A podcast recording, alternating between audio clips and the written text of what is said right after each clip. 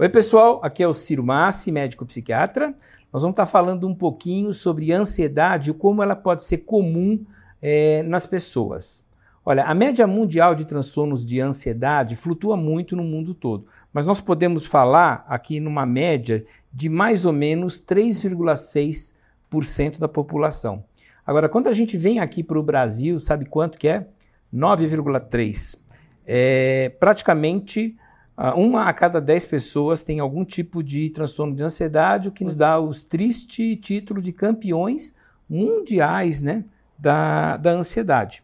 E olha, quando você fala de transtorno ansioso, a gente já pensa em transtorno de ansiedade generalizado, né? Aquela preocupação constante que impede as atividades do dia a dia, que traz sintomas corporais, aperto no peito, náusea, ou então uma, uma preocupação de tamanha monta, de tamanho grau, tanto grau, um grau tão, tão elevado que acaba incomodando é, e prejudicando a sua capacidade de tomar decisão. Mas esse é um tipo de ansiedade, ele não é o único. Você tem, por exemplo, outras ansiedades, cadê minha cola? Como, por exemplo, aqui a, o estresse pós-traumático. Então, depois, indivíduos que passam por uma, por uma situação de estresse, um assalto, uma violência física, ou muitas vezes apenas sabendo uma notícia ruim. Existe estresse pós-traumático, a, a, tem um nome técnico bonito, né? É, é, uma vicariação negativa, quer dizer, o indivíduo fica traumatizado só de saber uma notícia ruim ou ver uma foto é, traumática num, numa rede social, ou assistir um filme traumático.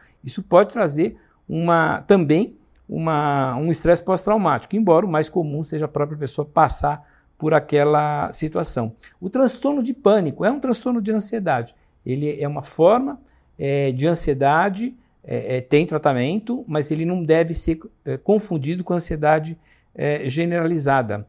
A, a, a, fobia simples, o medo simples, por exemplo, medo só de barata, né? É um tipo de, de fobia que pode acontecer, é, ou uma fobia mais complexa, ter vários medos ao mesmo tempo. Um medo muito comum que acomete as pessoas que têm ansiedade é a, a, a fobia social, né? É o medo de falar em público, é o medo de, de exposição, é o medo de ser introduzido por uma, numa, numa situação social nova, né? E também a agorafobia. É, na verdade, a palavra agorafobia vem de ágora, que eram as praças públicas na, na Grécia. O nome é muito antigo mesmo. Os médicos já conheciam esse tipo de fobia lá na Grécia Antiga, né? Já tinha sido descrito.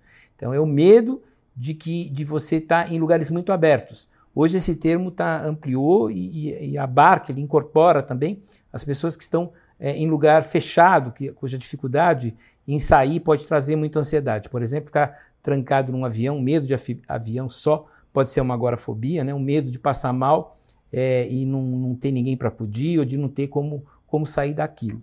Bom, a primeira notícia ruim é que nós somos campeões de transtorno de ansiedade. A segunda notícia infelizmente ruim, é que vários transtornos de ansiedade podem coexistir, né? Eles podem acontecer ao mesmo tempo. A notícia boa, muito boa, é: olha, nós evoluímos muito, vou repetir, muito nas formas de tratamento.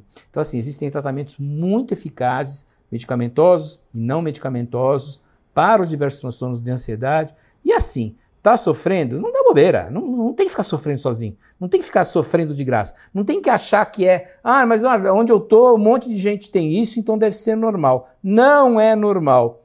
Tá prejudicando, tá trazendo incômodo, tem que procurar ajuda.